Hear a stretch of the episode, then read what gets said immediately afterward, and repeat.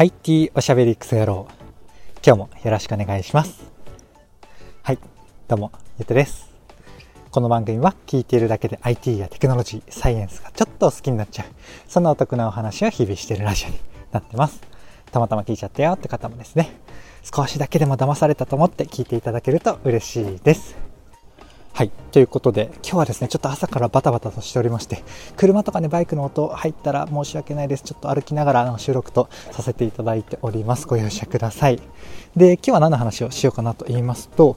生地の裁断くずで作られたサステナブルな衣服アップサイクル理論が面白いというテーマでお話をしてみようかなと思います。サステナブル的な活動してますか？僕がね、ちょっとたまたまたまたま見つけちゃったいい事例というか、面白い事例があったので、ちょっと軽くご紹介するというゆるい回でございます。配信もね、遅くなってしまったので、明日のまた聞いていただきたいなと思って、短めのサクッとした回にしていこうかなと思ってます。ながらでなんとなく聞いてください。はい。ということで、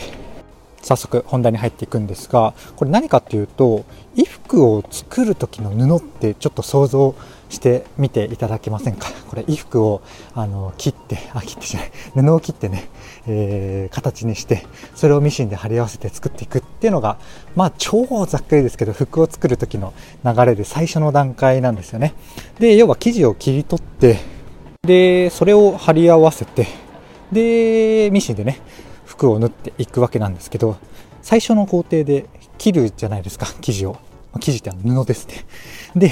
この布を切った時の周りの使わない部分これがね結構あるらしくて結構な部分が今まではね処分されてましたよっていう話らしいんですよね。でこれを集めてあのー、リサイクル的にね作り直したみたいなそんな服のブランドというかシリーズがこのアップサイクルリノっていうものらしいです。面白いですよね。僕の感覚で言うとそもそもその余りの生地の部分がそんな捨てられてたんだっていうところから面白かったので、ちょっとそこをもうちょっと詳しく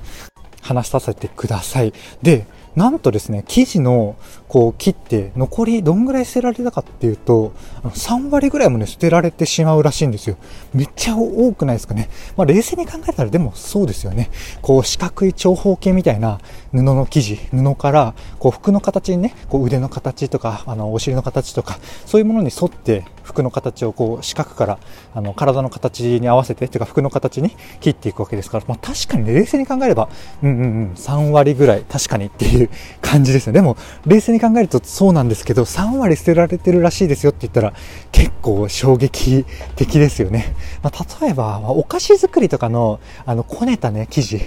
えばクッキーの型とかでも余るなと思うんですけど、あれはさ、あの、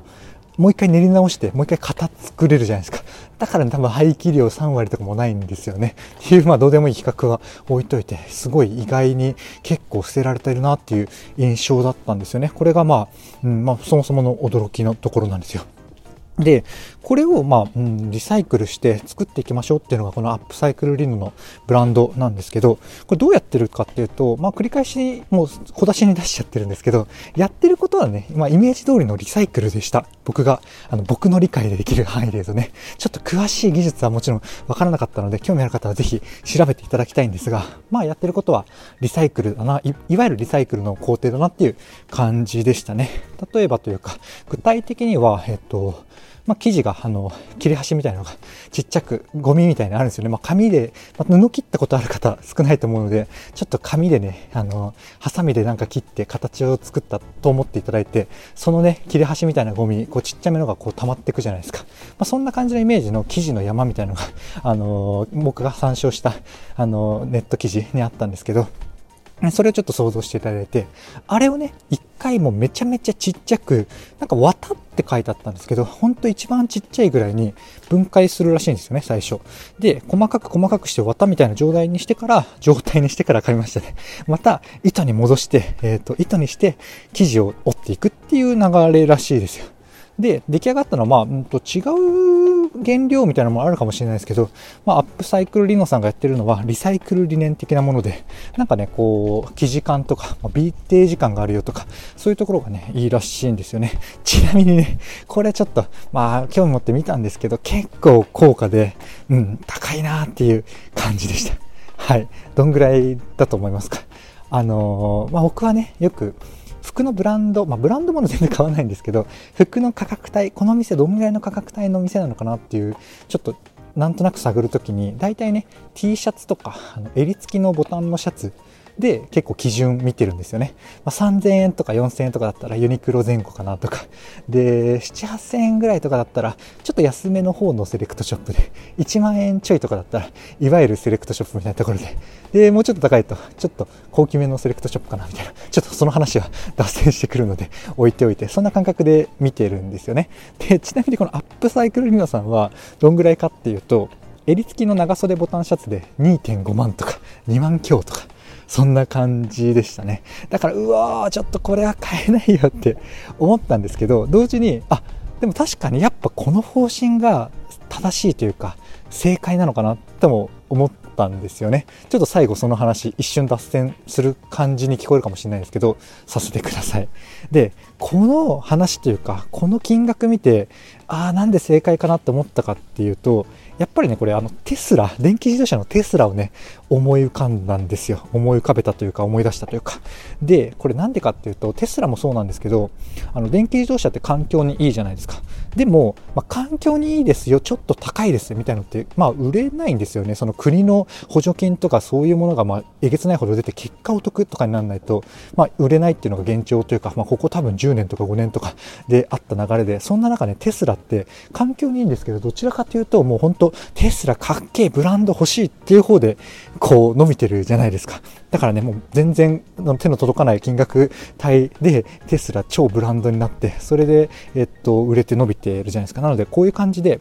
なんか環境とか、まあ、どこかに役に立つよっていうのを見せつつも、ドーンとブランドで、まあ、それ持ってることがかっこいいし、まあ、なんか、あの、環境とかにもいいらしいくらいの位置づけっていうのが、まあ、テスラの多分、こう戦略というか、まあ、僕が感じている戦略なんですよね。それに近いものを、このアップサイクルリノさんで感じたんですよね。だから、アップサイクルリノさん、ちょっと僕は一瞬ね、ちょっとこれ、これは手が出せないと思ったんですけど、多分、えっと、そういうね、えっとまあ、ある程度高いお金を支払ってでもあの、まあ、ナチュラル系でシックででなんかブランド名ドーンじゃないけどかっこいいみたいなそんな感じに出しつつ、えっと、これこういう、うんと、リサイクルしてる祭壇の下布をリサイクルして作ってるやつなんだっていう話せるネタにもなるし環境にもいいみたいな。そんな感じの方向性でまあ、やってらっしゃるのかもしれないしそれをよりなんか特化すると、まあ、個人的にもいいんじゃないかなと思ったっていうお話でございました。興味持った方で、えっと、2万5000円ね、えっと、シャツにかけてもいいよって方もしもしいらっしゃいましたらぜひご覧になってみてはいかがでしょうか。説明欄に、えっと、ショップの URL 貼っておきますね。ぜひご覧ください。はい。ということで、まあ、僕の、こうアップサイクルリノさんをバーッと紹介するだけの回なので、まあ、5分ぐらいかなと思ったんですが、ちょっと 8分、普通弱ぐらい話してますね。いかがでしたでしょうか？こんな感じでね、僕の配信では Web とかアプリとかテクノロジー的なテーマを題材にしつつですね、どちらかというとセットでお話しする僕の感想だったりとか、周辺の知識だったりとか、そこから考えた妄想の話、そちらがメインの番組となっております。なので、超と今日の回は IT テクノロジーからはちょっと離れてはいるものの、まあ、セットでねテスラの話とかして、えー、と関連の話をしたみたいな そんな回ですねいかがでしたでしょうか。ちょっとでもね良かったかなとか役に立つなと思ってくださった方がいらっしゃいましたらいいねとかフォローとかコメントやレターをねいただけると嬉しいです。